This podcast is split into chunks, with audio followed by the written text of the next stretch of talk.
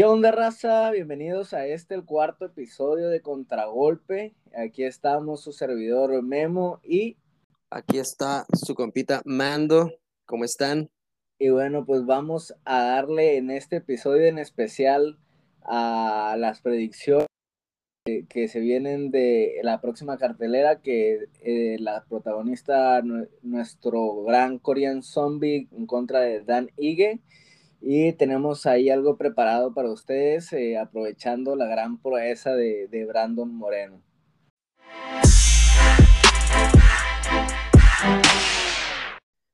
Bueno, pues voy a empezar dando una mala noticia, en especial yo creo que para los mexicanos, a lo mejor también para algunos latinoamericanos, pero pues es que la pelea entre Pantera y Max Holloway se canceló, más bien se pospuso entonces, por una lesión de Max Holloway, la verdad es que detalles, detalles todavía no hay sobre qué lesión y todo el show, ni para cuándo va a ser la, la, la, pelea, cuándo se va, este, para cuándo la van a pasar. Pero bueno, pues una mala noticia ahí, se, se medio cayó. Ahí había un comentario de Mosbar, el que peleó la semana pasada, que ganó y que quedó invicto, que quería enfrentar a Pantera, algo que no dudo mucho que se dé, porque pues ni siquiera está rankeado Mosbar y no le convendría a Pantera, pero ahí está ese, ese valiente Mosbar que quiso enfrentar a Pantera. Sí, la, verdad como que tiró ahí a chicle y pega, pero no tiene mucho sentido para, para el Pantera eh, pelear contra Mosbar o, como se llame. Sí tuvo una muy buena actuación, pero está lejos de ser, de ser alguien pues que ahorita esté haciendo la diferencia dentro de la división. Y también me gustaría comentar eh, unas cosillas, algo ahí de rumorcillos que todavía no es nada oficial, pero parece que Khabib va a regresar al deporte, pero no precisamente a las artes marciales mixtas, pero sino que parece que va, va a empezar a ser jugador de fútbol. Según esto, tiene varias ofertas. Vamos a ver, sería algo chistoso. Y pues algo que, me llama un poquillo la atención por lo chusco. Y del episodio pasado también me gustaría comentar algo que estábamos nosotros especulando de, sobre qué le toca a la división de, los pesos welters con Camaro, Vicente Luque y todo eso. Y precisamente parece que suena muy fuerte que la pelea siguiente para Vicente Luque es en contra de Michael Chiesa. Pero como les comento, nada de esto es oficial, hay que esperar, pero, pero pues si el río suena. Es porque piedras lleva, ¿no? O agua, no sé, muchos le cambian Es agua, pero bueno. no, es que hay muchos que le cambian, fíjate, yo me los hallé con piedras, pero después, no, es pura agua, o que la, pues pura agua. Se entiende, pues, es lo que importa. no, pues, ¿y quién crees que gane? La neta, yo ahí le voy a Luque, güey, me gusta mucho Luque, güey. Sí, yo también le voy a Luque, aparte, eh, pues latino, latino brasileño, parte chileno, este, tiene una pegadota y... Parece que no, parece que no, pero trae, sí trae pegada, ¿no? Sí, sí, sí. Este, a mí también me cara quiesa su jiu-jitsu y todo, pero si me tuviera que decantar simplemente como por, por su actitud, por su forma de ser, por su forma de pelear, yo creo que me quedo un poquito más con, con Vicente Luque. Sí, es un guerrerazo, ya como le dejó la nariz a Mike Perry. Ahí para quienes no sepan, que lo chequen y busquen Mike Perry, nariz rota, y van a ver una pinche S ahí de nariz que le dejó Luke con un rodillazo. Sí, sí, llamando la atención Luke en estos, en estos momentos. Y pues nada, pues vamos a darle ya, ¿no? A, lo que es eh, el siguiente evento de la UFC este fin de semana, un UFC Fight Night protagonizado por por eh, el Korean Zombie en contra de Dan Ige. Eh, ¿Qué te parece si nos vamos de una vez a, las peleas más importantes de, esta, de esta cartelera? O sea, yéndonos desde el principio ya este, a la main card eh, y dejando un poquito de lado a las preliminares porque si bien si hay unos nombres interesantes, pues tampoco son como, como unos encuentros tan llamativos, ¿no? Capaz si después nos callan la boca y son unas guerras y ese pues, ya lo veremos en el próximo episodio cuando lo estemos analizando, pero por mientras se me hace, se me hace lo mejor, ¿no? Eh, ir al grano. Para no aburrir tanto, ¿no? Tú tienes esos dos nombres importantes que, más bien lo vamos a mencionarlos como para que le echen ojo nomás, ¿no? Sí, peleadores a seguir dentro de las preliminares que, o por lo menos los que ya han hecho cosas eh, importantes, ajá, más o menos importantes. Eh, para mí, en lo personal, creo que Berna Yandirova viene una pelea interesante con Mackenzie eh, no sé si fue la última, pero me acuerdo de esa pelea. Y Chaos Williams, que, que también, así estábamos hablando de pegada, Chaos eh, no se queda atrás. Sí, tiene una muy buena pegada. Y pues a mí me gustaría mencionar a otro peleador. Ahí, eh, pues la, última pelea la perdió por decisión, pero es un peleador que para mí hay que echarle ojo dentro de los pesos pesados, ya que es, uno de los peleadores que tiene un físico, la mayoría de los peleadores de peso completo a veces están como medio llenitos, pero él tiene un físico bueno. Alexa Kamur se llama, es hombre, aunque se llama Alexa, pero pues la verdad para mí es un buen peleador, un buen prospecto que a pesar de que perdió, puede dar buenas cosas más adelante. Y pues ahora sí, la cartelera estelar. Sí, y empieza fuerte la cartelera estelar, empezando con el inmortal Matt Brown en contra de Diego Lima. Yo el en lo de Douglas. El hermano de Douglas, exacto. Eh, en lo personal creo que todo gira alrededor de cómo se encuentre Matt Brown. Vamos a ver si ya pegó el viejazo o si todavía, todavía aguanta, porque creo que Diego no es su hermano, Diego no es Douglas. Entonces, las peleas que yo lo he visto, sí tiene cualidades, es largo y cosas así, pero pero en ocasiones se me hace que es fácilmente superado por, por sus adversarios.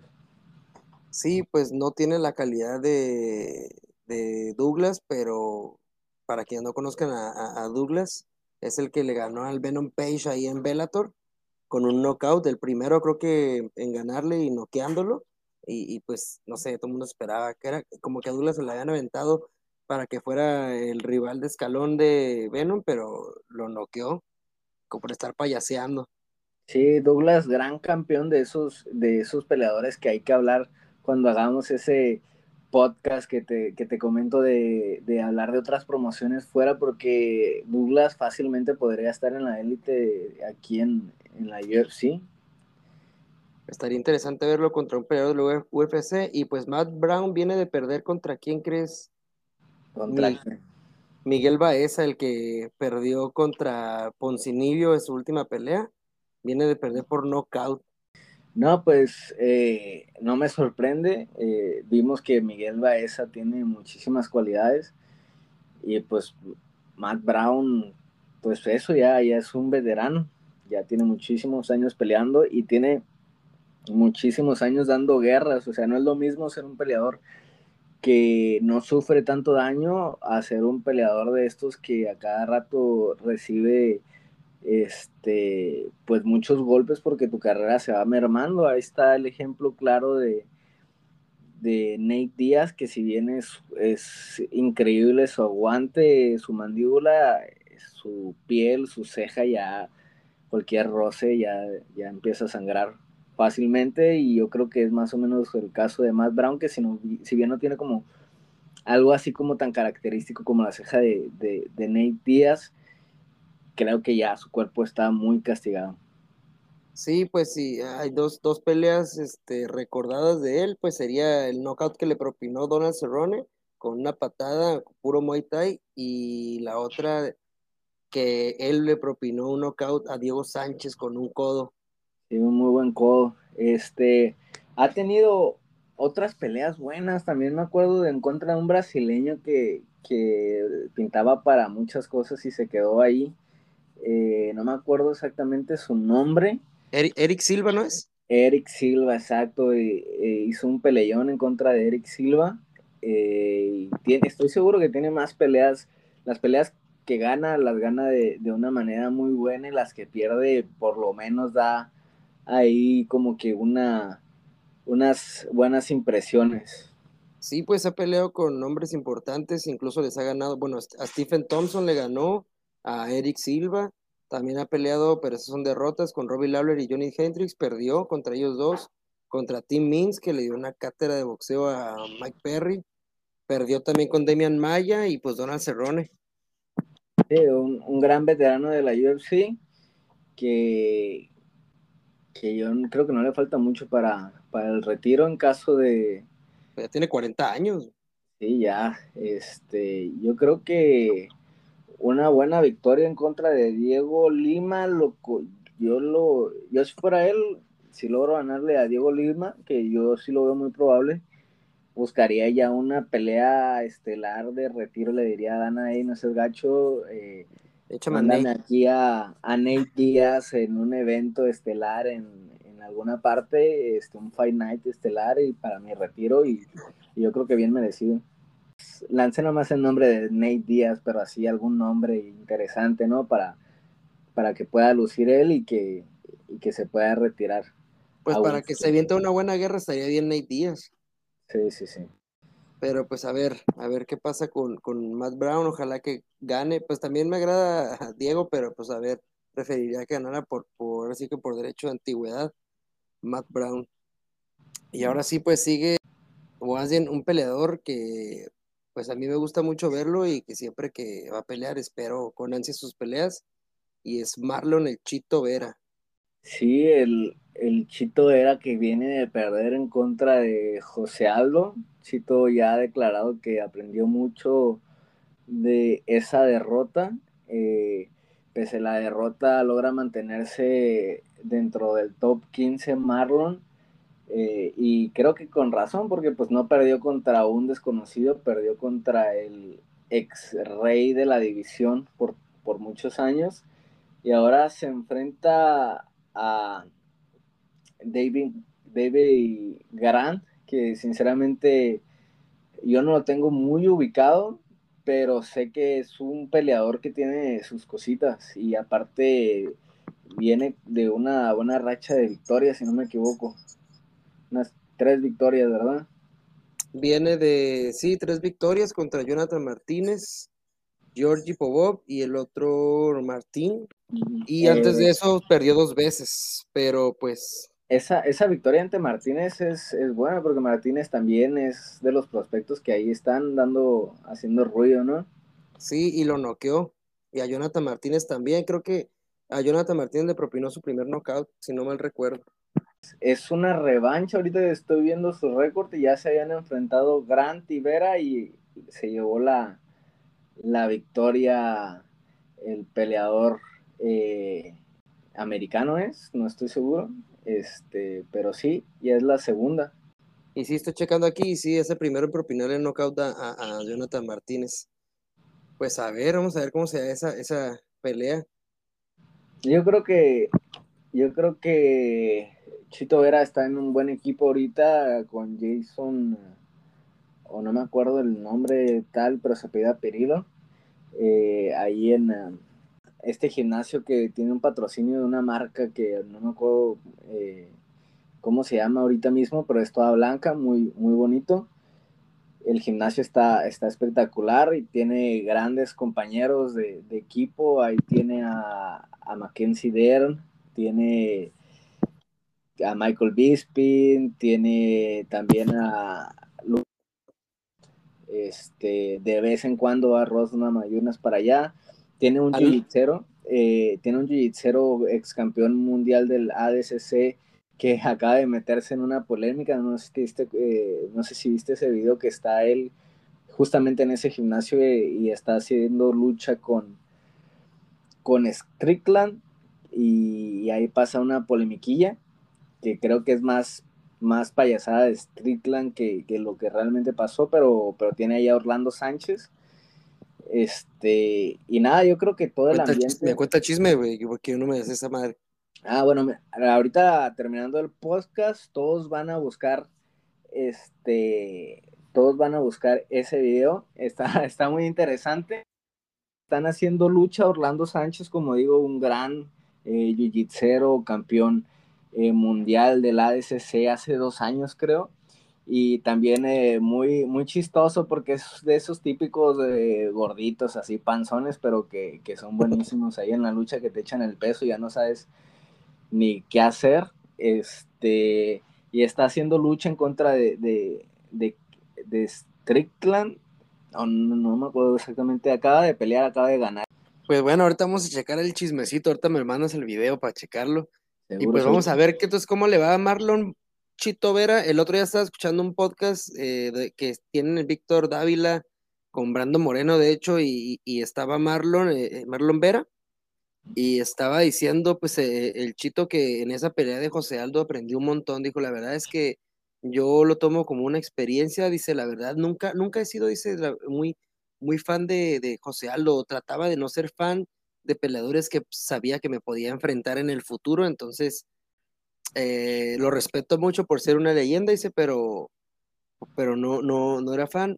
Aún así, dice, aprendí un montón vas a ver que mi siguiente pelea, a ver, vamos a ver si es cierto eso, dijo, van a ver que mi siguiente pelea se va a notar el cambio de, experiencia que, que tomé con José Aldo, así que vamos a ver qué onda. Pues sí, ojalá y sí, porque el Chito ya se hizo un nombre al ganarle a Cheno Mali, es una persona trabajadora, eh, viene proveniente del TUF Latinoamérica, ha pasado por cosas difíciles como la cirugía de su hija que tenía una enfermedad medio complicada y que le tenía una parestesia en la cara. Este, y de enfermarse en el TUF también. De enfermarse en el TUF, quedar fuera. Se aventó un knockout muy bueno en contra de Henry Briones, ya que estábamos hablando también en el podcast pasado de Henry, pues lo que no pudo hacer Garbrandt, sí lo pudo hacer ahí el Chito. y, y, pues ojalá le vaya bien, yo voy con Chito en esta, en esta pelea. Y, ah, claro. Y que ojalá y y de ahí ya se venga una, buena racha para el ecuatoriano. Ecuatoriano. ecuatoriano. ¿Eres ruso o qué, güey? Porque yo le voy a Alexei Olenik. Ah, ok, con razón. Estaba preparando para la próxima pelea. Esta pelea de peso pesado, eh, es, Olenik es uno de esos peleadores veteranos que me agradan mucho con su jiu-jitsu. Tiene muy buen jiu-jitsu y, y incluso también tiene, tiene buen striker, no a lo mejor al nivel de un striker que se dedica específicamente al striker, pero sí tiene, tiene buen striker, pues incluso creo que le, estaba pegando arriba a Fabricio cuando pelearon. Sí, es, un peleador muy interesante. Me sorprende que esté tan abajo en el, en el ranking, habría que verlo. ¿Quiénes están por encima? Porque sí tiene muy buen jiu-jitsu y tiene una, una sumisión muy, muy particular que es, eh, es hacer un Ezequiel, pero desde, desde la desde siendo él montado. Y eso en el jiu-jitsu es, eh, siempre te dicen así como que eso no va a pegar, porque realmente no pega. O sea, tú lo haces y, y 10 veces que lo intentas, aunque tenga lógica, no pega porque porque simplemente el otro tiene el control de tu cuerpo y es muy fácil salir. Sin embargo, vemos que hace honor eh, Alexei Olenica a, su apodo de la boa constrictor, este, porque literal agarra ese Ezequiel y se lo va cerrando, lo va cerrando, lo va cerrando y, termina pegando de, eh, de manera sorprendente esa, esa submisión que en teoría no debería de funcionar, pero él la hace funcionar, que, es, que eso se me hace muy, muy, muy, muy increíble. Pues viene de tres derrotas en sus últimas cinco peleas. Le ganó a Mauricio Green, que es, era, era un peleador prospecto cuando le ganó. Bueno, todavía yo creo. Eh, perdió contra Walsh Harris por knockout le ganó a Fabricio también por decisión dividida, esa pelea estuvo muy buena. Y perdió contra Derrick Lewis también por nocaut técnico, pero esa pelea incluso en el piso eh, la estaba ganando creo que en el primer round Olenik, así que eh, le estaba complicando la existencia a Derrick Lewis, nomás que lo, lo llegó a cazar. Sí, este, y aparte estamos hablando de nombres importantes, eh, pues no son, sus derrotas no son ante cualquiera. Eh, estoy viendo que viene de perder contra Dakaus. Sinceramente, esa, esa, ahí, sí, ahí sí les fallo, no sé, no sé quién sea Dakaus. Pero no, o sea, Lewis ahorita va a contender por el título. Eh, Harris eh, no, o sea, viene de perder contra Marcin Tibura, pero sabemos que, que, es un peleador muy interesante también con, con características muy explosivas. Y, y, pues sí, para mí, ya veterano no Lenik, pero, pero, pero pues parece como el vino, ¿no? Por lo menos hasta el momento. Sí, sí, esperemos que gane porque como siempre yo los quiero correr. Tiene de dos derrotas y por nocaut técnico y por su parte Sergei Spivak viene de dos, dos victorias y la última por nocaut técnico. De hecho viene de una victoria por decisión mayoritaria ante Carlos Felipe, su, su penúltima pelea, Carlos Felipe que peleó la semana pasada, mm. y de una, una victoria por nocaut técnico ante Jared Bandera. Sí, y antes de eso sufrió una derrota en contra de Marcin Tibura también. Otro que está en el top también. Sí, creo que sí vi la pelea en contra de Bandera, eh, pero de todos modos, como que no, le, no, no, no se me quedó muy grabada. lo que pasa es que peleadores de los que no han sonado tanto, no están sonando tanto a lo mejor ahorita. Son peleadores que probablemente, hay, hay peleadores que al sordón, al sordón, como Marcin Tibura, por ejemplo, muy al sordón, pero ya ahí ya lleva unas como cinco victorias consecutivas. Y estos peleadores como Sergei Spivak son esos como que no suenan tanto, pero ahí van, ahí van, Ya cuando menos piensas, ya están en el pichi lugar 5, ¿no? Sí, este, y te digo, pues habrá que ver, habrá que ver. Siento que los momentos marcarían que Spivak debería de ser el favorito, sin embargo, ya me voy por Olenik. Sí, también voy con Alexei porque igual por derecho de antigüedad, porque lo conozco, porque me agrada también, es una persona muy respetuosa y es un buen peleador, así hace, a final de cuentas es un buen peleador, así que voy con Alexei Olenik. Así es, pues ahorita estamos muy, muy a la par, ¿no? En nuestros comentarios, ¿no? Creo que no, no hemos elegido. Creo que es que. Es que no quiero perder otra chévere, la verdad. Prefiero seguirte el rollo. Pero vamos a ver con esta última pelea y también la más importante, la pelea titular. Shan Sung Jung, el Korean Zombie, representando Corea y Fight Ready este, oye, y ahorita, ahorita un pequeño comercial ahí en Fire Ready, adivina quién está entrenando, quién, no sé si se vaya a quedar ahí, no lo creo que se vaya a quedar ahí, pero ahí hoy que estaba yo entrenando kick, ahí estaba él en una clase con, con Henry Sejudo también y otros peleadores profesionales estaban ahí entrenando. ¿Quién estaba entrenando? Adivina, mexicano, mexicoamericano. Ah, okay, ¿Mexicoamericano? Tony. No. Kelvin. Kelvin Gastelum está ahorita ahí ready. Kelvin Gastelum para su pelea contra este Jared Cannonier. Sí, la, la, verdad se me hace bien que, que, ahí le mueva un poquito porque sinceramente yo lo he visto un poco, sé que no es culpa de la esquina tampoco porque ha tomado peleas de, en corto aviso y difíciles, este, pero creo que de vez en cuando variar, variarle un poquito por lo menos eh, a la rutina, este, cambiar de California a Arizona, que son climas diferentes, eh, uno es playa, eh, otro es desierto, estar con Henry Sejudo, que algo le tiene que dejar algo nuevo. yo creo que, que, es una buena decisión para que, que le puedes sacar cosas positivas a, a Kelvin. Y pues así es, este, y ya continuando con la pelea de, del próximo fin de semana, Dan Ige es el retador eh, del Korean Zombie, número 4 en contra del número 8. Y en esta pelea yo, pues yo voy con el Zombie.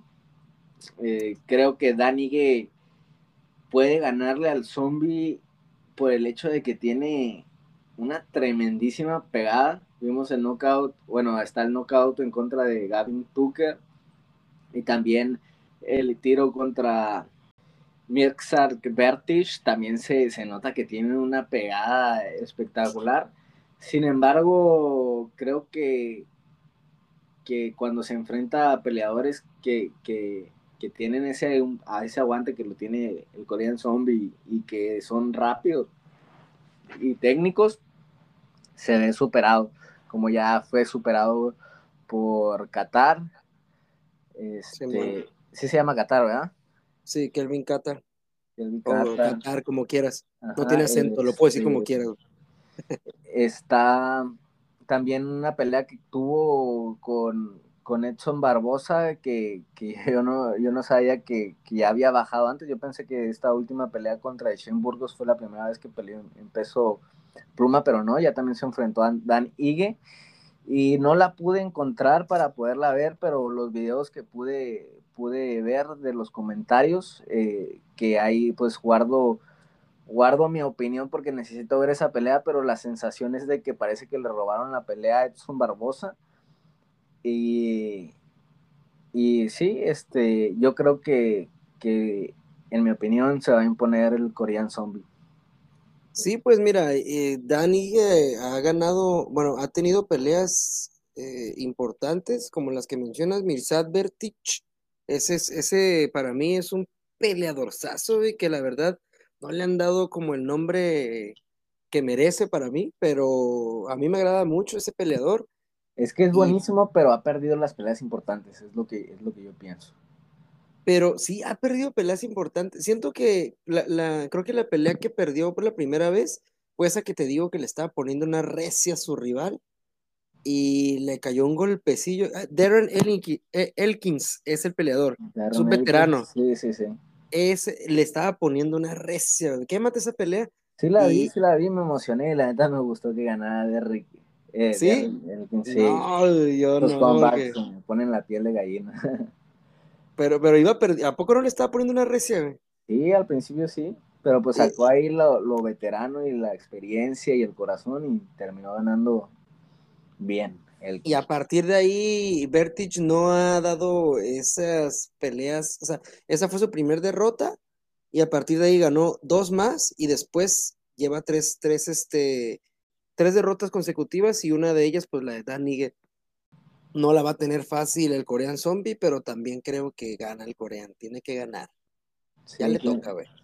Sí, tiene que ganar y lo va a hacer. Creo que, eso va a pasar y, y, se va a meter ahí otra vez de lleno a, esperar qué va a pasar en contra de, de, la del título, que es eh, Brian Ortega en contra de Volkanovski, pero y los que están ahí esperando es el va, sería el ganador del Pantera en contra de Max Holloway, pero en un tercer puesto ahí, ahí debería de estar el Korean Zombie, yo creo, ya.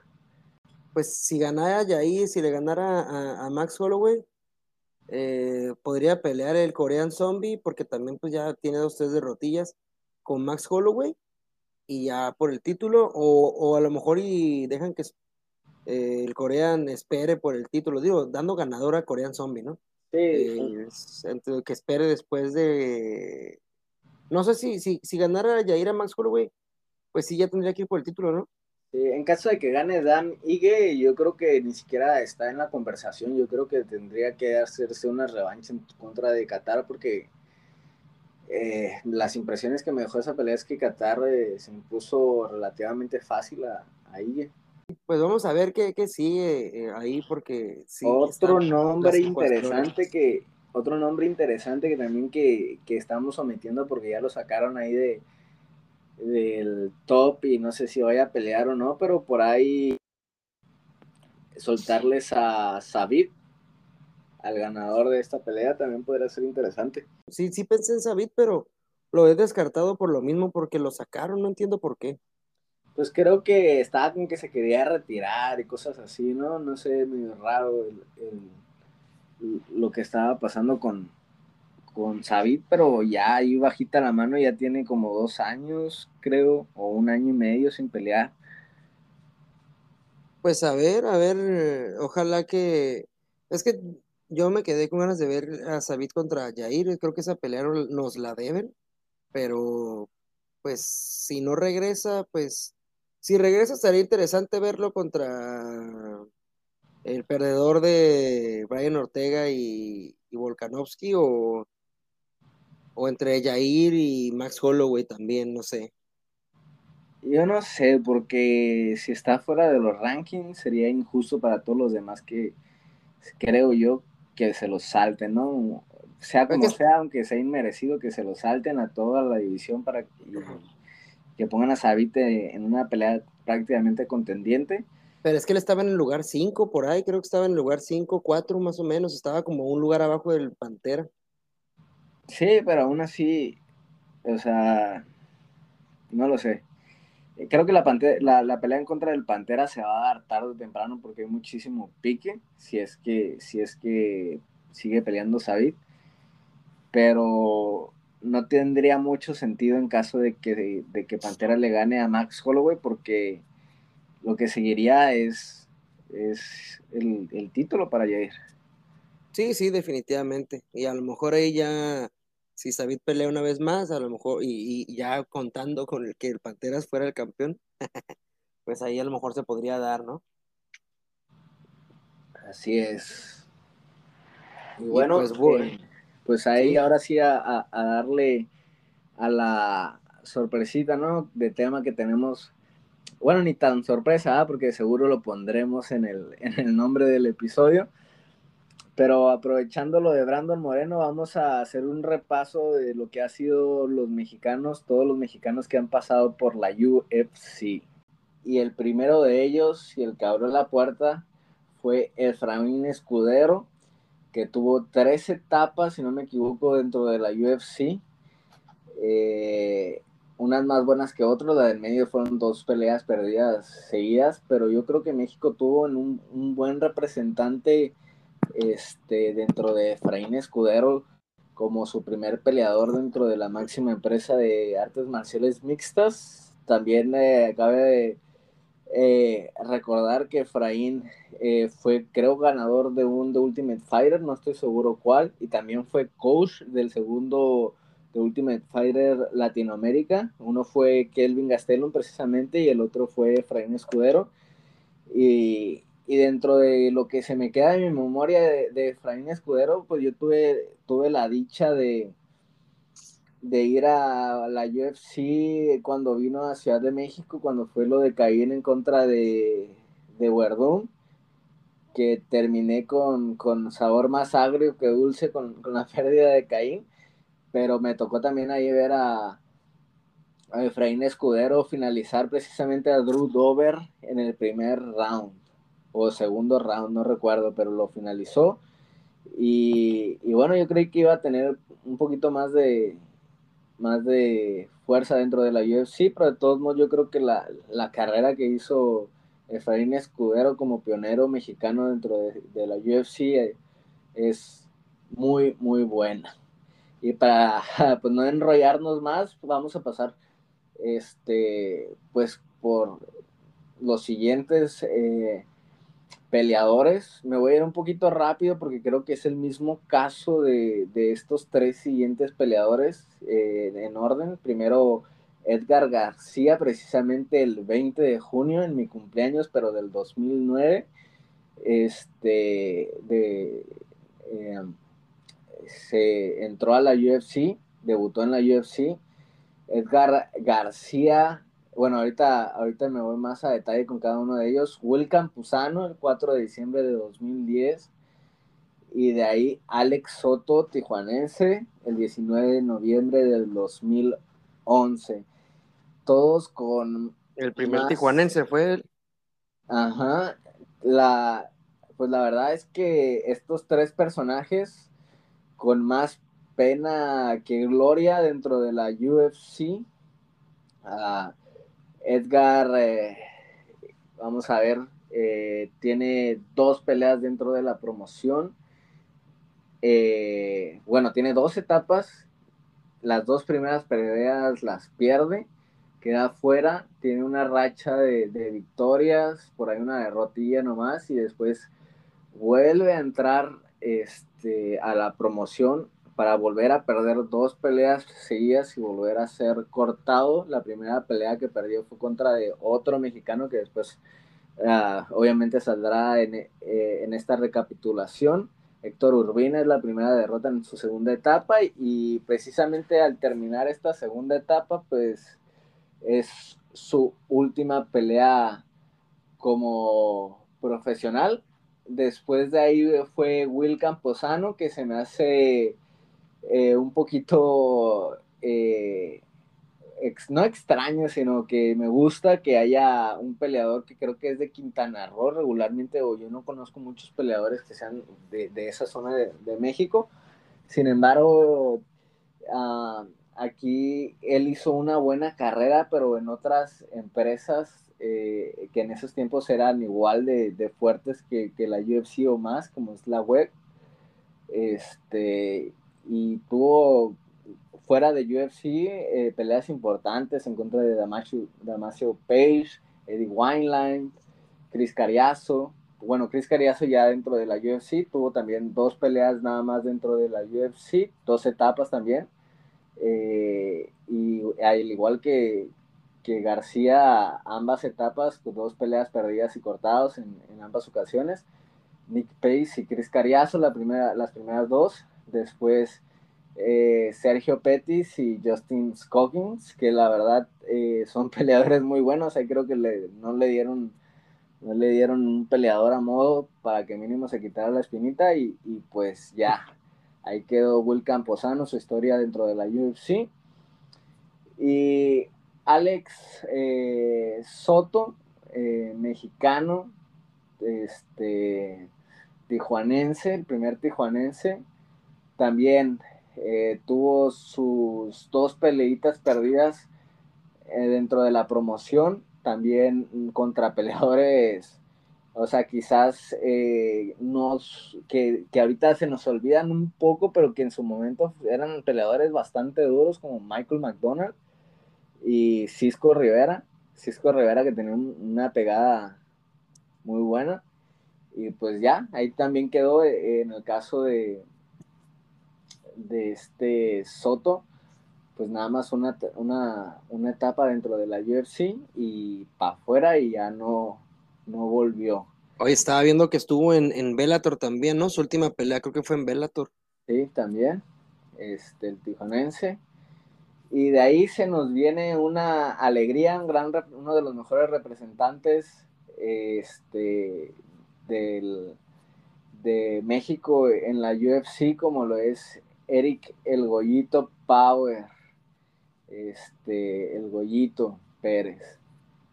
Eh, pues, ¿qué te puedo decir del Goyito? Eh, peleador sazo con gran corazón. Tuvo una pelea en 17 segundos, terminó en 17 segundos. Este, hablando también de peleas rápidas en contra de Ken Stone tuvo dos victorias, después tuvo su primera derrota en contra de Takeya Mizugaki, que también fue una, un peleón, yo me acuerdo que se pudo haber ido para cualquier lado, después venció a Edwin Figueroa y después eh, controversialmente perdió contra Brian Caraway, porque en esa pelea me acuerdo que Brian Caraway medio puerco hizo un fish hook, le metió los dedos en la boca al gollito para poder acomodar esa submisión eh, ese River Naked Choke. Este, y ya después de ahí se vinieron otras, otras victorias eh, importantes. Eh, Taylor Laptilus, otra vez hablamos de Francisco Rivera, que, que, que, el Goyito lo pudo vencer también.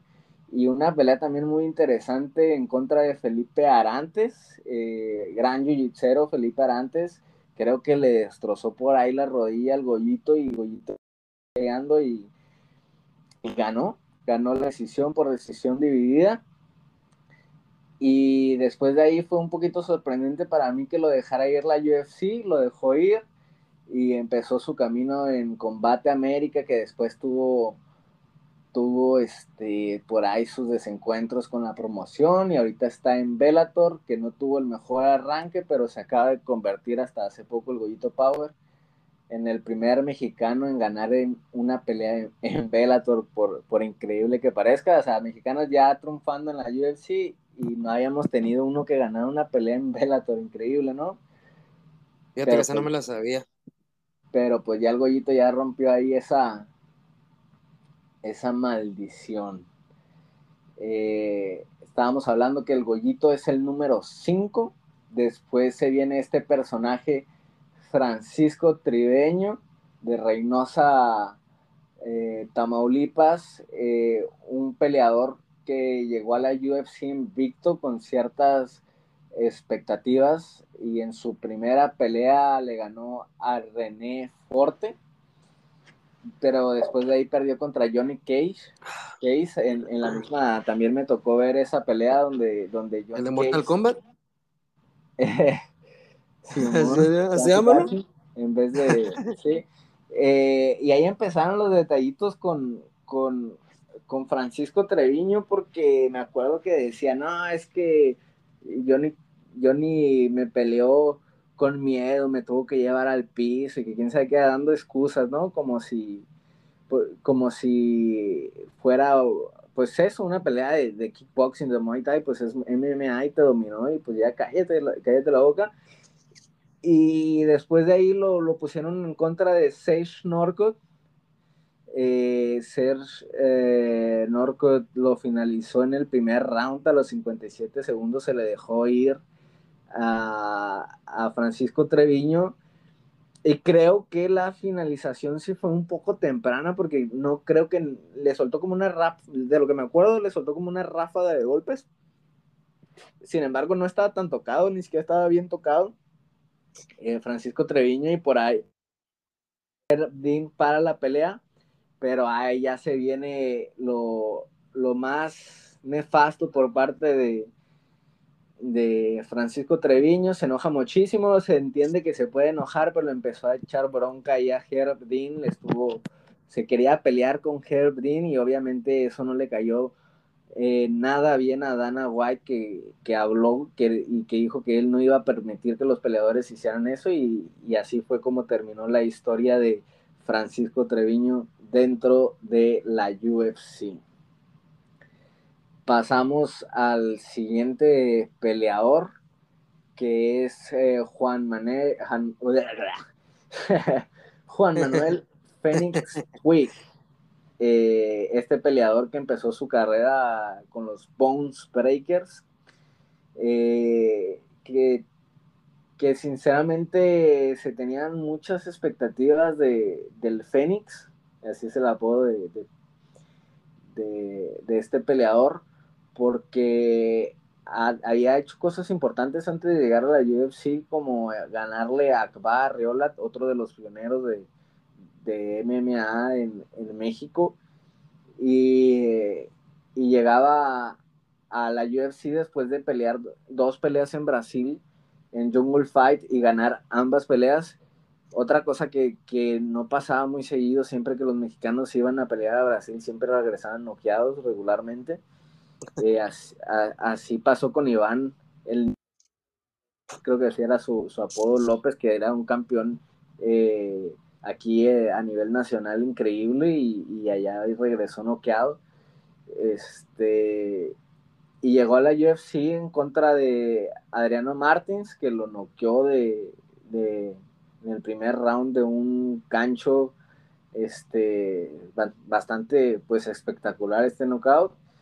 Y después se fue con el Superboy, el coreano Superboy. Este, y le duró 18 segundos al Superboy, una pelea parecida a la de a la de 7 segundos, también creo que fue con un jab o con un jab recto, algo así que, que, fue noqueado eh, Juan Manuel. Y esa fue su última pelea como profesional y su última pelea como peleador de la, de la empresa de UFC. Un poco triste, eh, en mi opinión. Y justamente después se vino, ya les comentaba, eh, Akbar Riola, peleador segundo tijuanense de Entra, también eh, pues de los pioneros de la MMA dentro de este país. Él, eh, antes de llegar a la UFC, intentó llegar por medio de, un The Ultimate Fighter que terminó perdiendo en la primera ronda en contra de Miles Fury. Eh, que también no mucho que reprocharle porque Mark Shuri es un, peleador, un buen peleador. Este, pero bueno, hizo su carrera a nivel nacional. Este, se hizo un ídolo aquí en Tijuana llegó a, la UFC. Este, después de ganarle a, la, al mandarina, a este costarricense, no sé si lo ubicas, uno que, le tira mucho a los mexicanos y que la verdad, ¿con qué? Porque han, noqueado a, varios, que noqueó al gallito, al gallito Flores. Eh,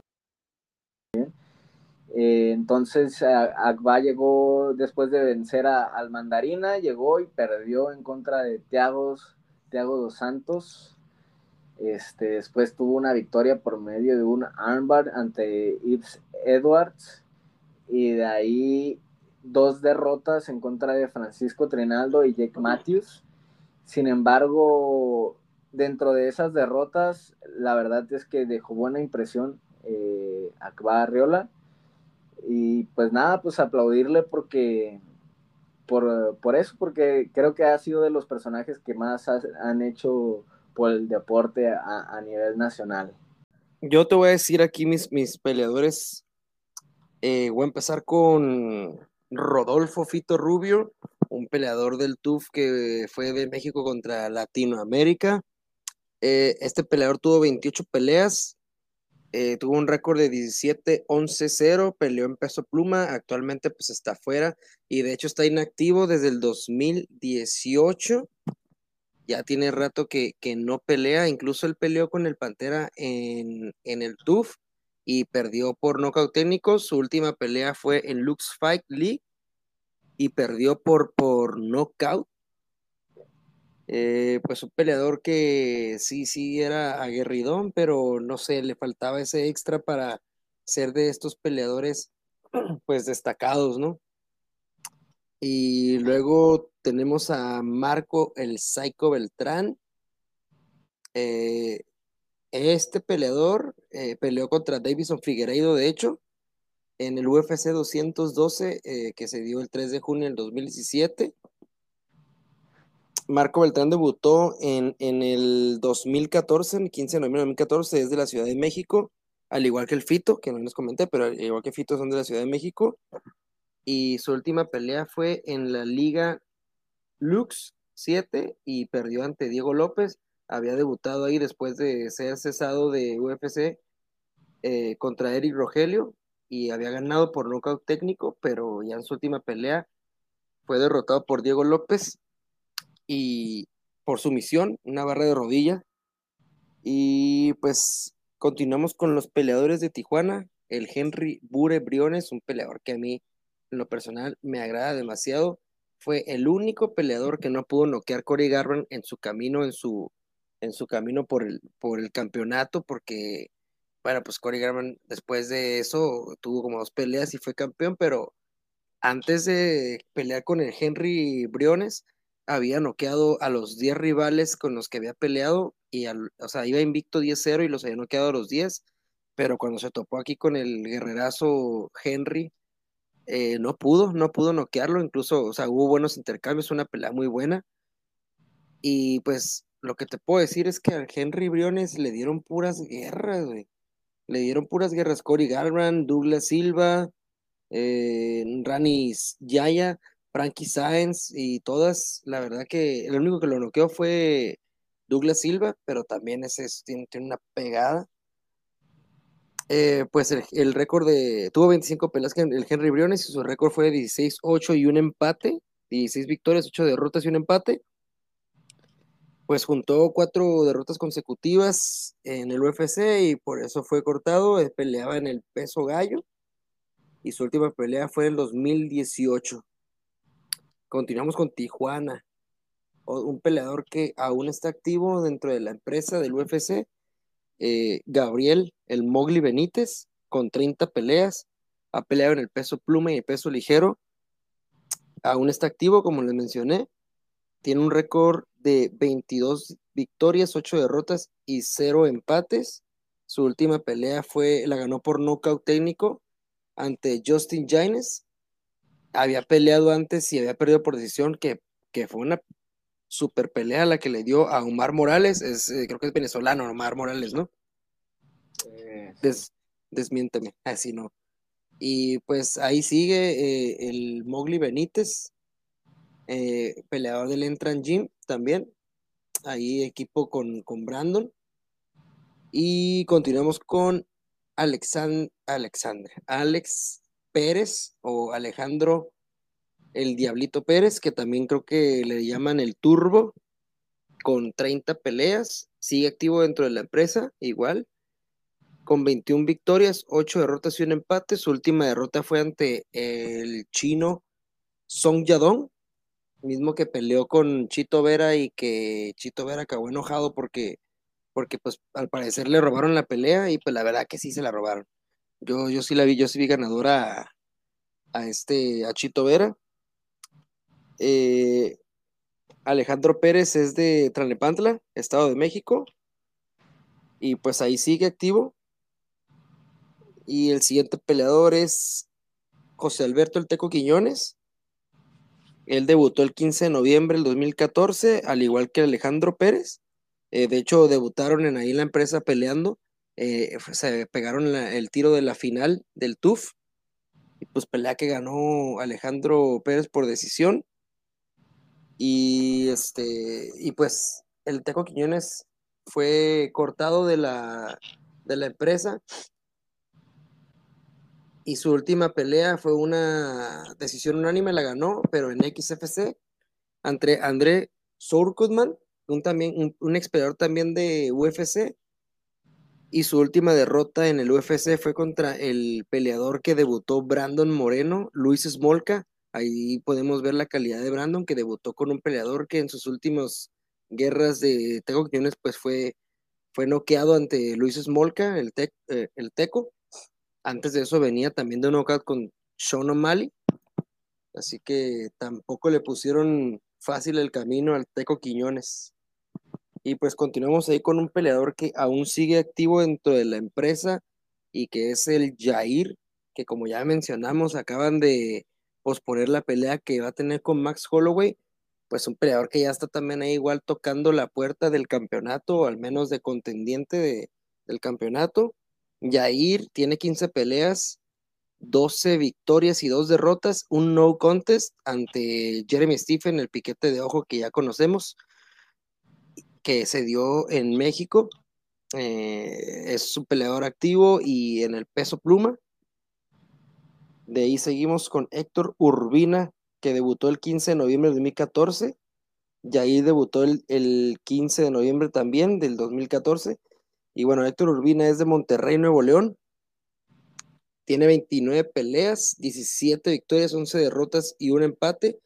Eh, este peleador llegó a pelear en el peso welter, medio y semicompleto.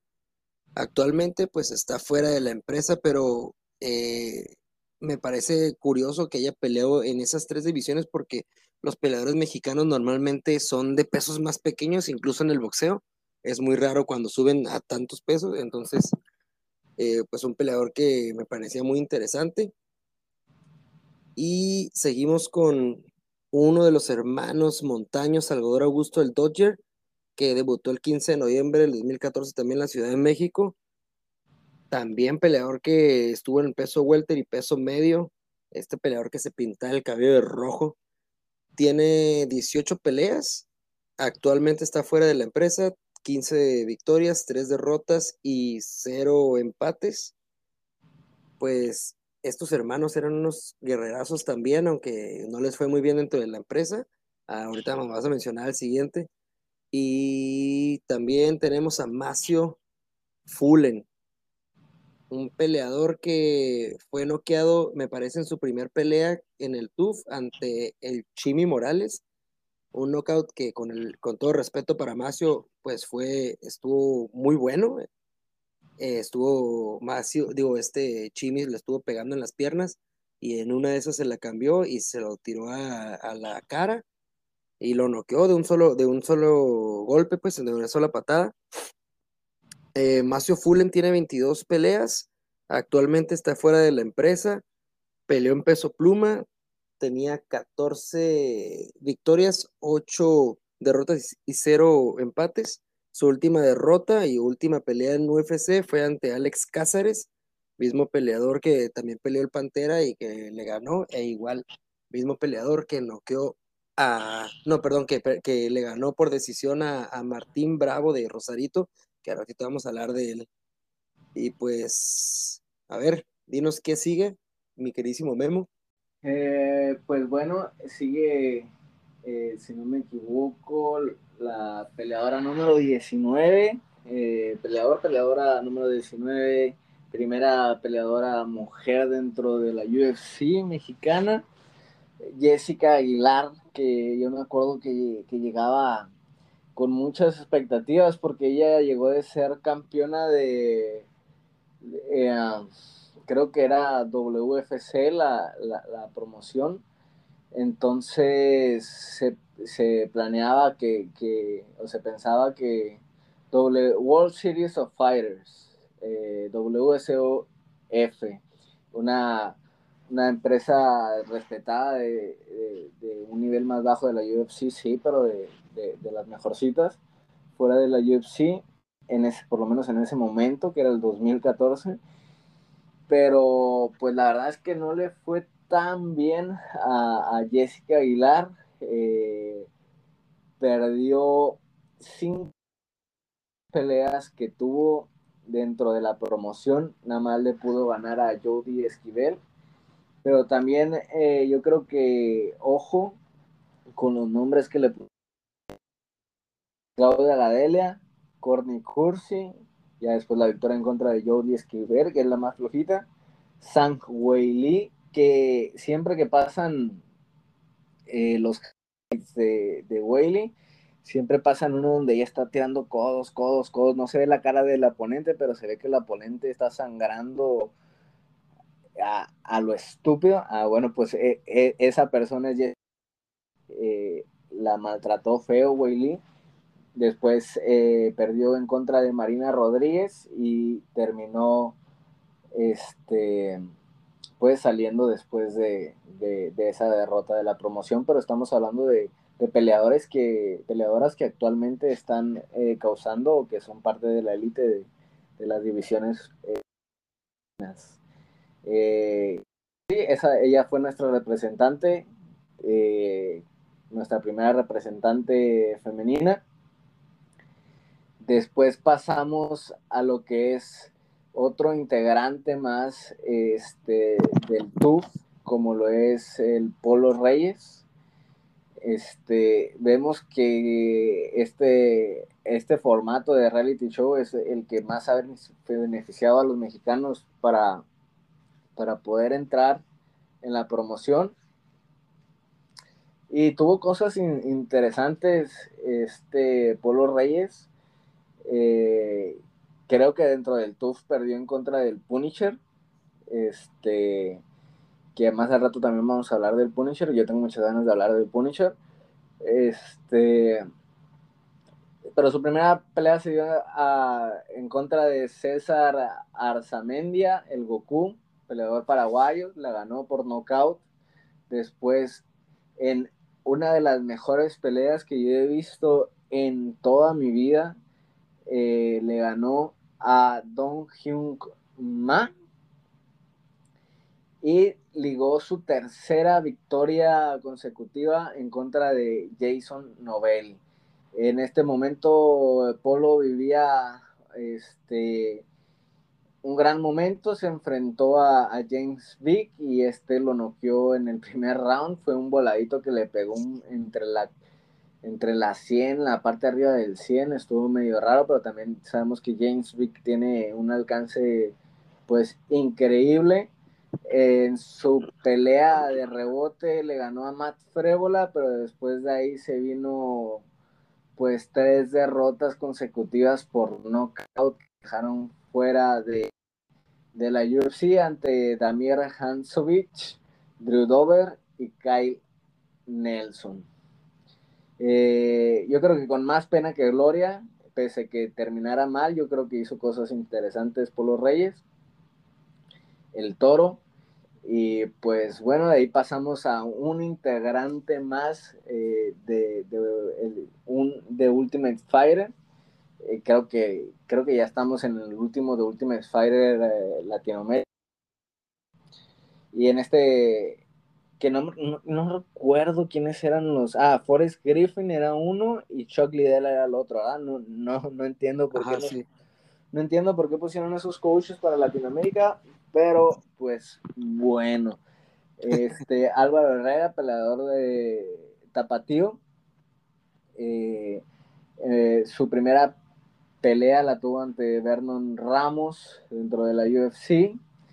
Eh, la ganó por nocaut. Después se enfrentó ante Vicente Luque y a comparación de, por lo menos a comparación de Héctor Urbina, este no lo noqueó de manera descomunal, pero sí lo finalizó por un DARS.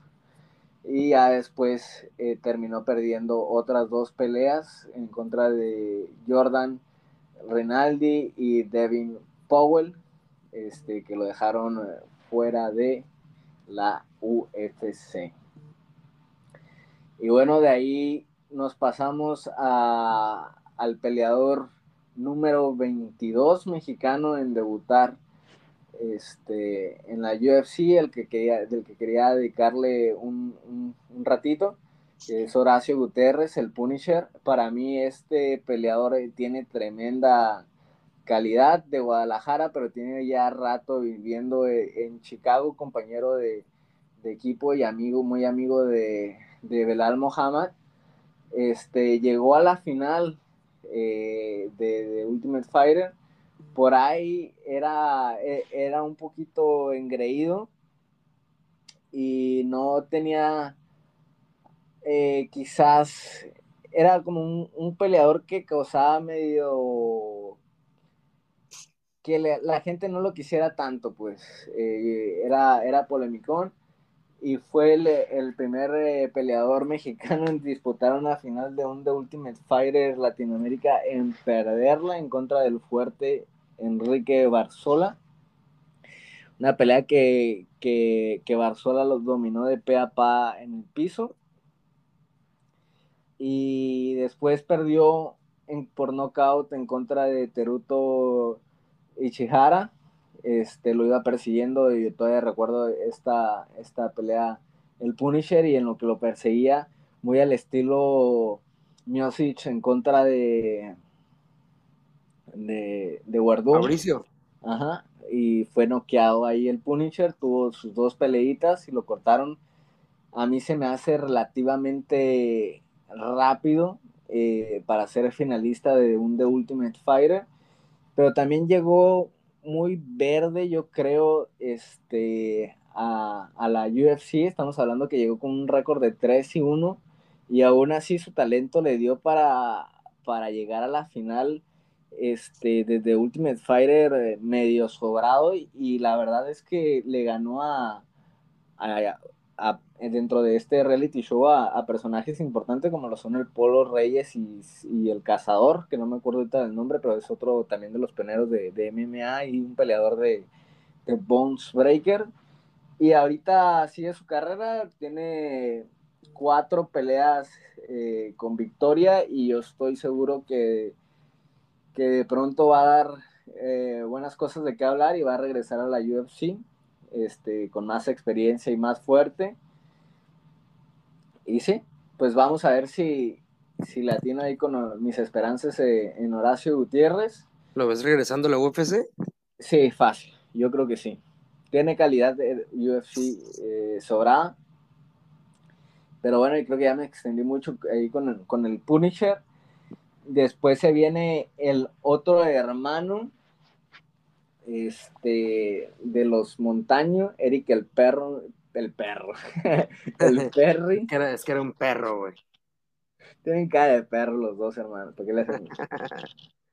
este, el Perry Montaño, que también participó en eh, ese de Ultimate Fighter, como su hermano también, y como el cazador, y como Pugh, provenientes de Ciudad de México del gimnasio de Bones Breakers llegó a la UFC y, debutó ante el español Enrique Marín, también concursante del de, Ultimate Fighter.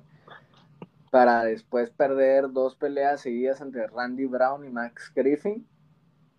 La primera la perdió por submisión, la segunda por knockout técnico. También ambos peleadores no son la élite de, esa división, pero pues también son peleadores eh, duros y ya fue ahí la última pelea dentro de la, de la promoción del, del hermano menor de los Montaños.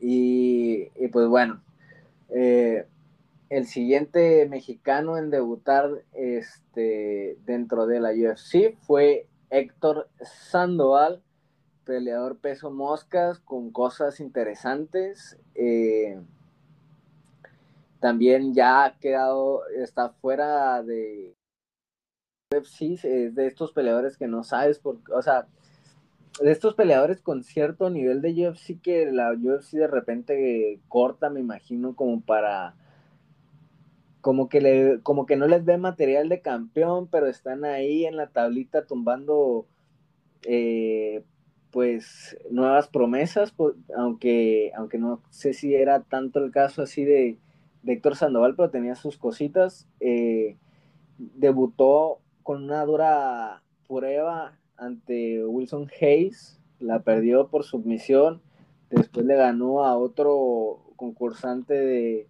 un The Ultimate Fighter Latinoamérica, Freddy Serrano, le ganó por, por decisión unánime, le ganó a Matt Schnell por un KO, este peleador que te digo que no, sé por qué tiene tanto hype si nunca da, da el ancho, y terminó perdiendo en contra de Dustin Ortiz un KO y ahorita ya está fuera de la promoción. El peleador que, por cierto eh, también sometió Brandon, ¿no? El Dustin Ortiz. Sí, este, de una patada que lo tumba Brandon Moreno, este, y después termina sometiéndolo, y pues hablando de Brandon Moreno, Brandon Moreno se convirtió en el peleador número 25 mexicano en debutar dentro de la UFC y vemos que tuvieron eh, que pasar 25 mexicanos para que uno quedara campeón. Entonces hay que ponerle el ojo a, al mexicano número 50 de la promoción a ver si también chicle pega, ¿no?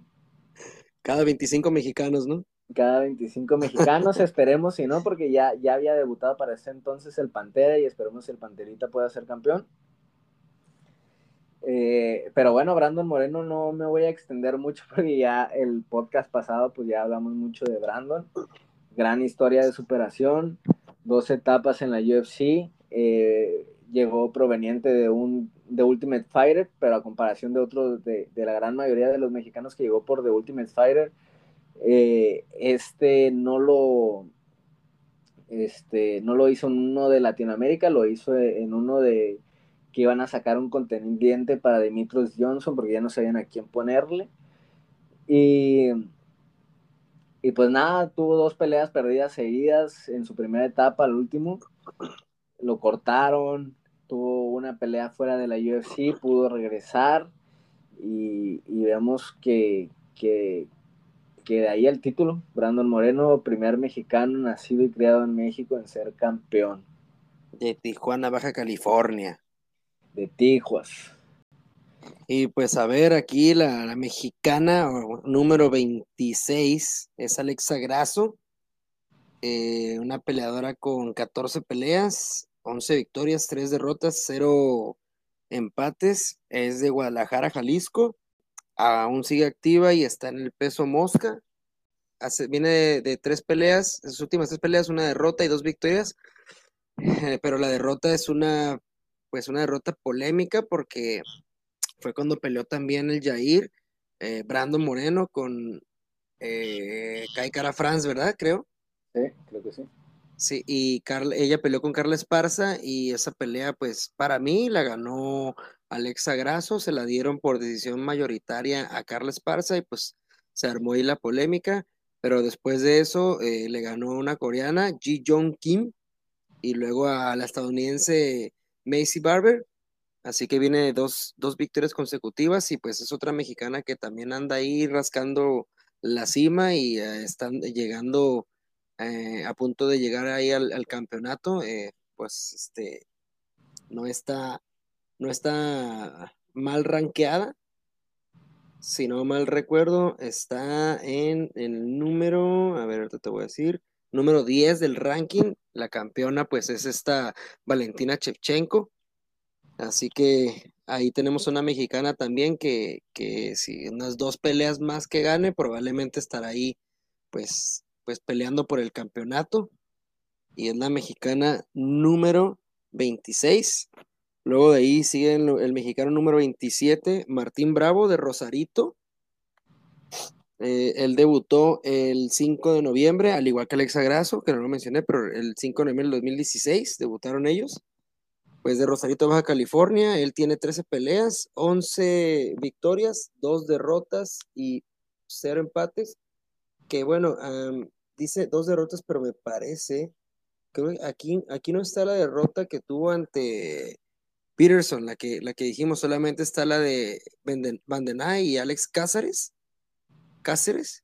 Y creo que no está la de la de Steve Peterson, pero pues si la pusieran creo que serían tres derrotas, fue tres derrotas consecutivas de hecho.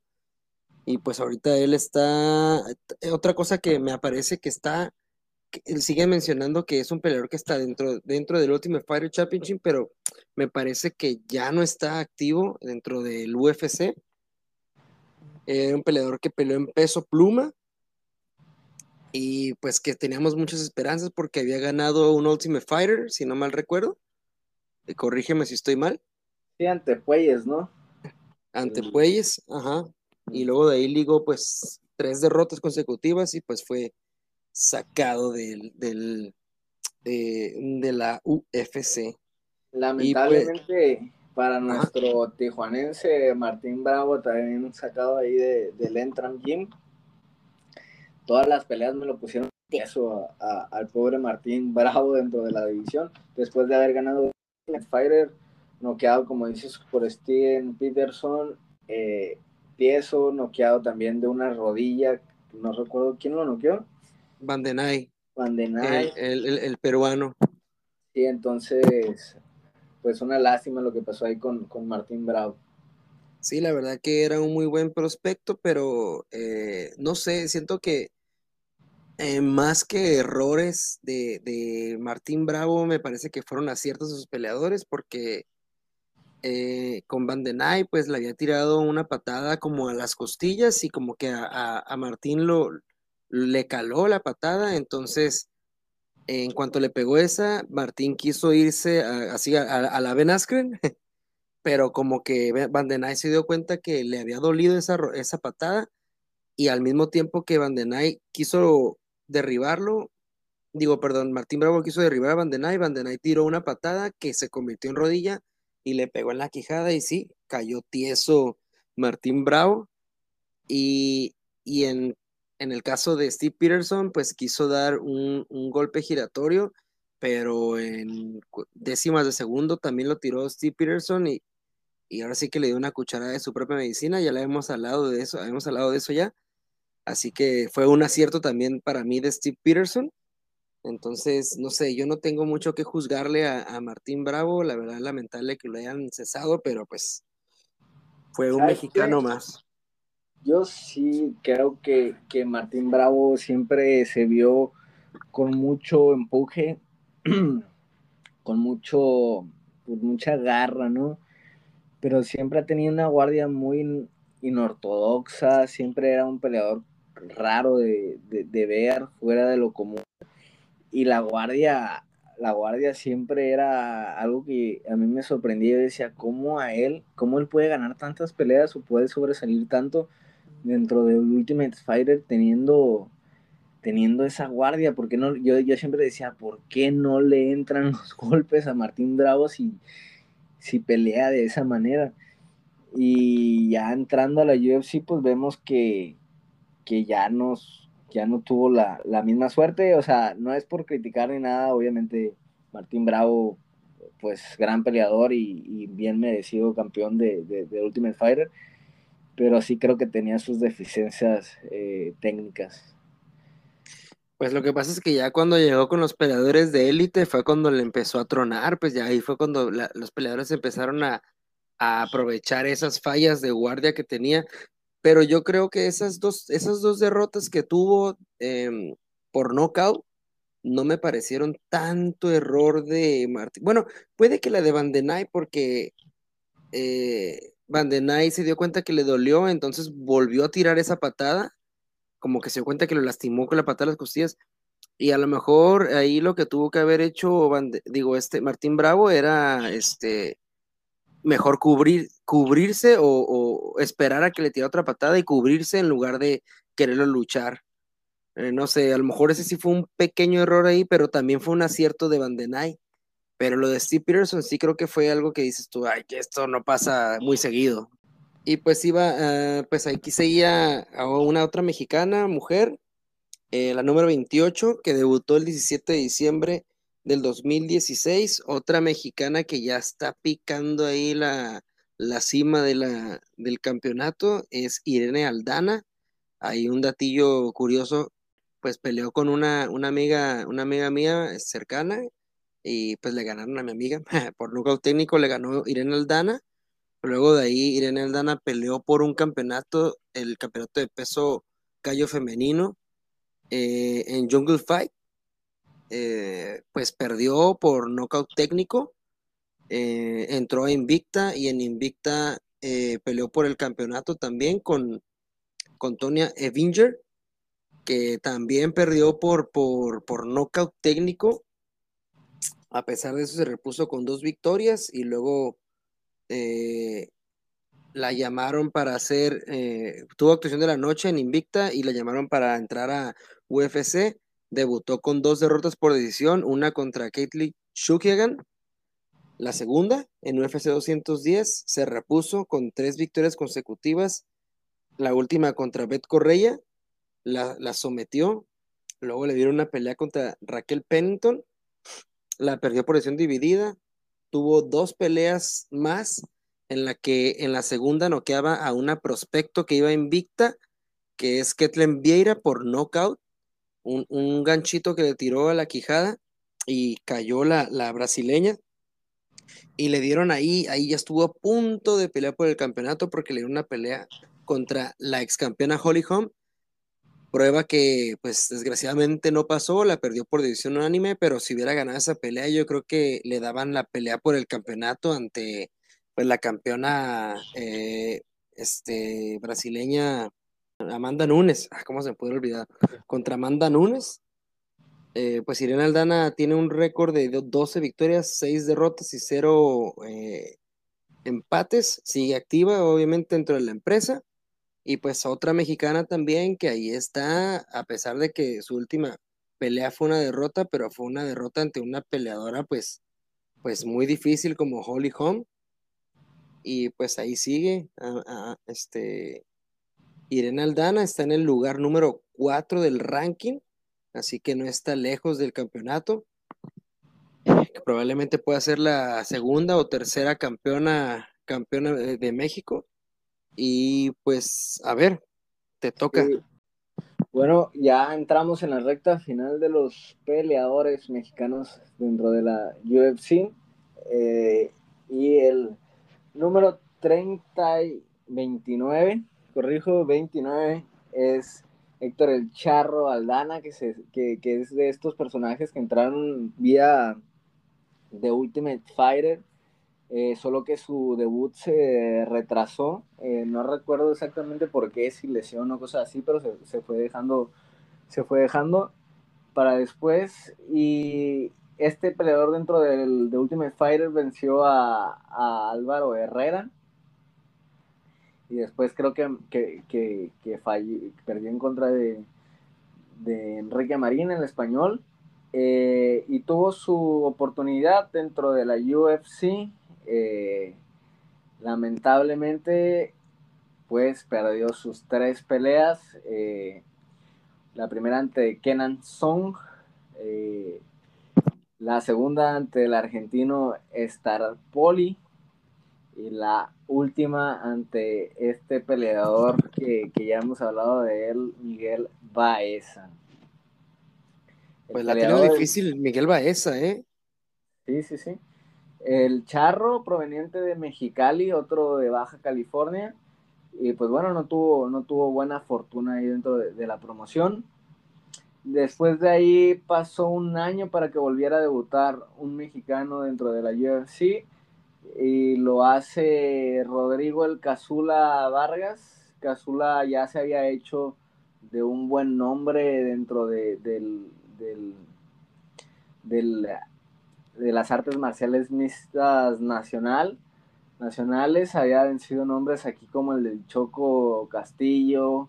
Este, después tuvo dos victorias y una derrota este, en Combate Américas llegó a, llegó a la UFC en contra de Alex da Silva Coelho la perdió por eh, decisión unánime. Después tuvo otra pelea perdida ante Brock Weaver, este, un poquito eh, pues desafortunado porque fue una rodilla ilegal cuando tenía a Brock Weaver contra, contra las rejas, eh, mientras este se iba parando, pues el Cazula le, le tiró una rodilla, él apuntando al cuerpo, no sé a dónde, pero el punto es, es que le dio en la, cabeza y fue descalificado. De ahí viene su primera victoria por decisión unánime ante Sun Rong en este pasado 24 de abril en la cartera de Usman en contra de Masvidal. Y vamos a ver, vamos a ver cuál es el próximo del Casula Vargas porque creo que, no sé cómo está el tema de su contrato, pero creo que deberían de darle otra pelea más. Contra Brock Weaver se dio dominante, le ganó a, a Ronk, nada más perdió su primera pelea ante Alex da Silva Coelho. Pues aquí dice que sigue dentro de la empresa, así que probablemente le vayan a dar otra pelea, aunque sea a lo mejor la última o no sé. Digo, dependiendo de cómo le vaya, a lo mejor le renuevan, pero aquí sigue apareciendo como peleador del peso ligero en el UFC. Sí, bueno, y ahora pasamos por el penúltimo peleador mexicano dentro de la UFC, Irving de Rivera, originario de Nezahualcóyotl, Estado de México. Y pues nada, eh, este peleador eh, tuvo su debut en, uh, en la UFC hasta hasta hace poco creo que tuvo mm, si no me equivoco eh, fue una pelea de corto aviso este y la perdió pero pero se vio bien y le hizo el favor a la UFC le hizo el, el favor a Dana White y yo creo que también debería de estar este, esperando ahí otra pelea más, se merecería una pelea más, y más por, hacerle el paro ¿no? a los de la UFC. Eh, y bueno, ya con eso terminamos el último peleador varonil eh, en entrar a la UFC por parte de México solo nos queda nuestra última representante, que me puedes decir quién es. Eh, es Montserrat Conejo, una peleadora con eh, muy buenas bases de judo y, pues la verdad una guerreraza, su, ha peleado una vez nada más, pero eh, debutó con una victoria contra Chayenne, contra Chayenne. por decisión unánime la ganó en la cartelera de UFC Brunson versus Holland. El 20 de marzo del 2021 debutó. Sí, eh, Cheyenne Bush, que llegaba como, como favorita, eh, pero Montserrat Conejo, eh, que viene de, buenas escuelas ahí de, de, de Jiu-Jitsu, viene de, de con Víctor Dávila en Ten Planet este, Jiu-Jitsu y entrena el MMA ahí en Kings MMA con Rafael Cordeiro. Eh, y nada, dominó la pelea en el piso, la llevó al piso y la controló ahí con, con eh, un control de judo bastante característico, de Lao. Eh, te diría el nombre, pero la verdad no, ni me acuerdo ni me sale eh, el nombre de esos raros de Inside Nage o, alguna cosa así. Y pues nada, la, última representante de este país eh, mexicano ya tiene pelea, va contra Amanda Lemos el próximo 17 de julio. Y que se enojó Chayenne, ¿no? Porque eh, no la dejó hacer nada eh, esta Montserrat Conejo. Y como que se agüitó, ahí se le sacó el dedo Montserrat Conejo, le dijo, pues que... sí, la... Eh, ya de mis gustos culposos, por ahí se, también ahí Conejo, no que sea culposo el, gusto con, por, por Montserrat, sino, sino que también se me figura como ese, tipo de, mujer ruda y con carácter. Entonces, está guapa, sí, está guapa. Y pues ya este, este, con esta pelea cerramos el, la, la, pequeña sorpresa que les voy a spoilear cuando ponga el título. y este, y pues ahí están los mexicanos que han estado, hay mucha gente que a lo mejor ni enterada estaba que eran tantos mexicanos, que son que 32 mexicanos los que han estado dentro de la empresa y probablemente vaya a haber más. Ahorita que quedó este Brandon Moreno campeón del peso mosca, seguramente van a llegar muchísimos más a tocar la puerta de la UFC y creo que les van a abrir la puerta. Sí, la verdad es que hay, hay buenos eh, peleadores mexicanos. No les he seguido mucho la pista actualmente, pero que, está por ahí el Gallito Flores, que tiene mucho talento también ahí de, Mike Valle, ahí compañero del, Pantera, que tuvo su oportunidad para entrar por medio de un Dana White eh, Contender Series y lamentablemente perdió en una pelea muy pareja. Eh, por ahí también está el Pochito Alday, que peleó contra un amigo mío que se llama, hace ya, algunos años, ya tiene sus años, que peleó en contra de, le decimos el Moreno, Irving, eh, y que, iba peleando, estaba peleando muy bien eh, el Pochito, pero ahí lo conectó muy bien el Moreno con un codazo y le hizo un corte tremendo. También si te pones a buscar el corte del Pochito Alday, es espectacular pero, pero el talento ahí está, entonces yo diría que podría llegar ahí el, el, pochito y seguramente va a haber más, estoy seguro y más ahorita porque, porque va a haber mucha gente que se inspire con lo de Brandon. Y, y pues bueno, a ver, te tengo una, una pregunta para ir ya cerrando aquí el podcast. Si tuvieras que elegir a tus tres peleadores, tu top tres de peleadores mexicanos en su máximo nivel, en su top, ¿a quiénes eliges? Pues obviamente eh, dentro de ese, vamos a descartar a Brandon porque ya está eh, como campeón. Pero ¿qué quieres que, te, elija aunque ya no estén?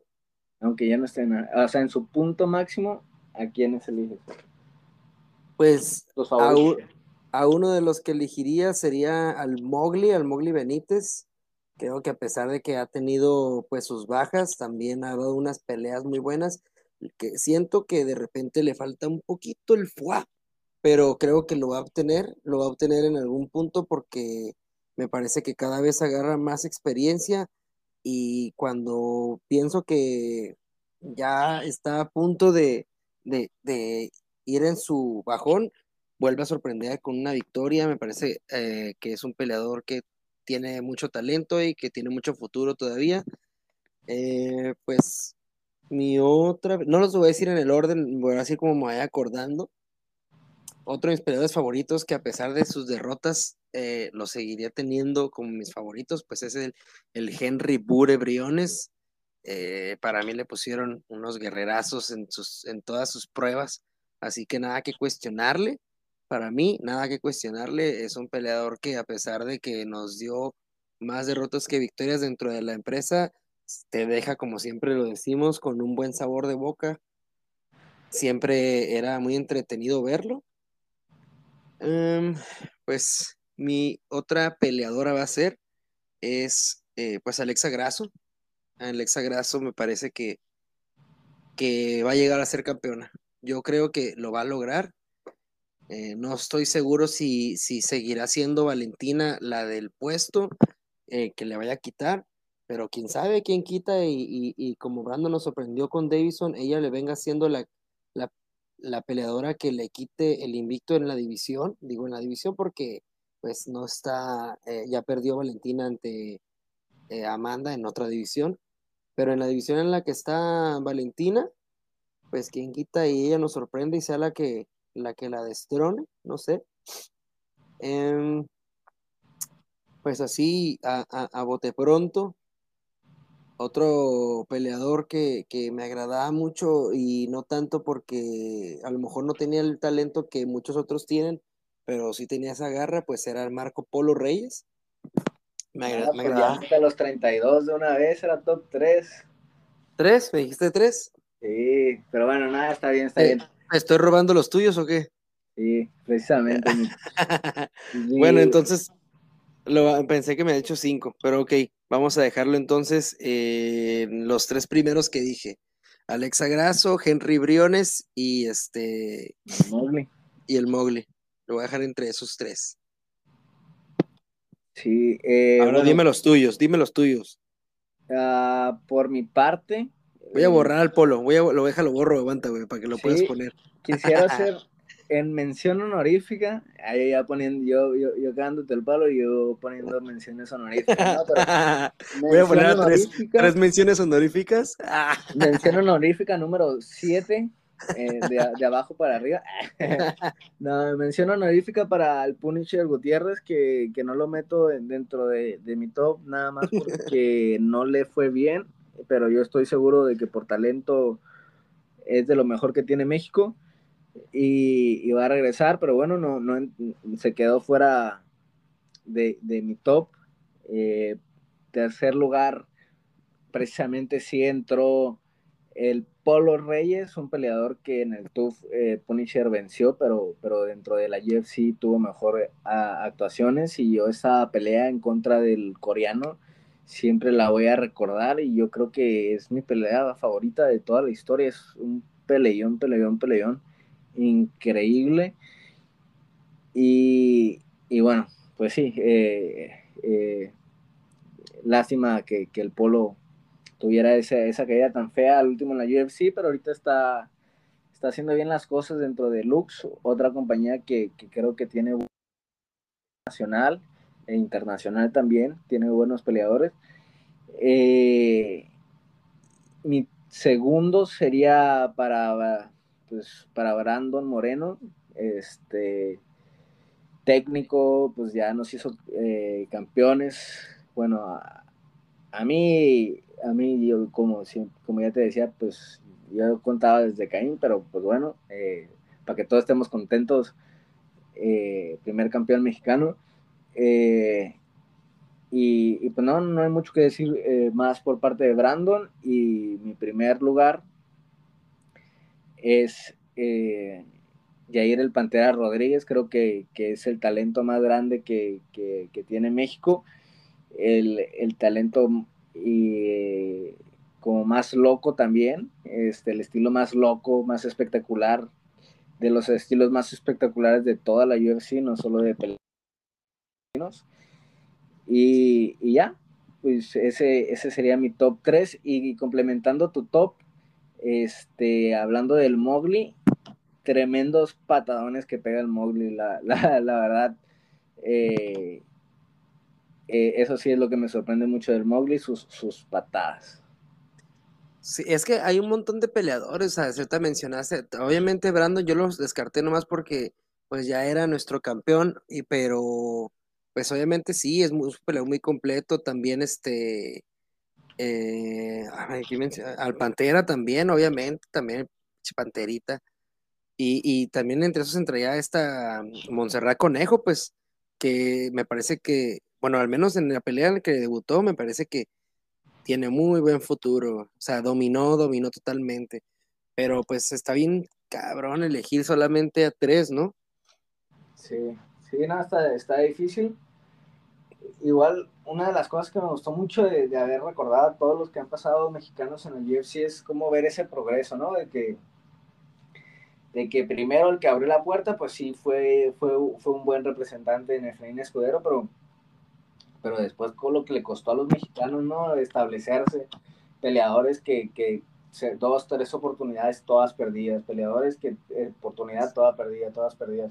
Inclusive hasta el último todavía había uno que otro ejemplo, pero vimos cómo el nivel fue subiendo poco a poco, poco a poco. Ya eran peleadores más constantes, ya, ya se fueron haciendo peleadores que ya eran de nivel perteneciente a la UFC. Ya tenemos peleadores que, que están ahí por, por méritos, porque se lo merecen y porque, porque tienen el nivel de estar ahí. Y, y, ahora ya, ya salió el primer campeón, entonces esperemos y así como va la curva para arriba, ya después tengamos otro campeón y ya después seamos eh, multicampeones y ojalá y, llegue a ver yo eh, mis ojos que nos podamos convertirnos en una potencia como lo es Estados Unidos, como lo es Brasil, como lo es eh, quizás eh, Polonia o los países europeos de, esa zona. O como lo es México en el boxeo también, es un deporte joven, al final de cuentas las MMA, entre comillas joven, pues, y este, y creo que el mexicano le hace falta adaptarse, nada más lo comentaba mi hermano el otro día, a México le hace falta como, a los mexicanos le hace falta como adaptarse a este nuevo deporte y, comenzar a destacar, porque siempre hemos destacado en deportes de combate como taekwondo, en, las Olimpiadas, el boxeo, es donde normalmente nos va bien en las Olimpiadas, por ejemplo, en boxeo y taekwondo, es donde mejor nos va. Sí, sí, completamente de acuerdo. La verdad es que el corazón lo tenemos los mexicanos en general, esa sangre de guerrero y, y, completamente es cuestión de que sea más popular el deporte, que, que se tenga mayor difusión y, y, poco a poco se va a ir dando. Yo creo que sí, sí va a pasar eso de una transición de, de peleadores mexicanos más orientados ahora a las artes marciales mixtas que al boxeo. Este, porque sí creo que, el futuro son las artes marciales mixtas, pese que el dinero todavía se mueva más en el lado del pugilismo, ¿no? Pues sí. Y pues por mi parte sería todo. No sé si, como siempre te digo, vais a comentar algo que me haga volver a comentar otra cosa más. Pero por mi parte, pues no sé, sería todo. Espero que les haya gustado el, programa, eh, el episodio número 4 y siempre tratamos de hacerlo lo más corto posible, pero nunca podemos. sí, la verdad es que es muy agradable el, estar eh, hablando de, este deporte tan, tan precioso, tan chulo. Y pues por eso se nos va así el tiempo, pero espero que así como se nos fue a nosotros, también a, a ustedes que nos están escuchando, y pues nada más que agradecerles. Eh, gracias, Mando. Y pues eh, también por mi parte ya es todo. Entonces, pues ahí nos vemos. Sale, nos vemos en la siguiente. Nos vemos, Memo. Dale.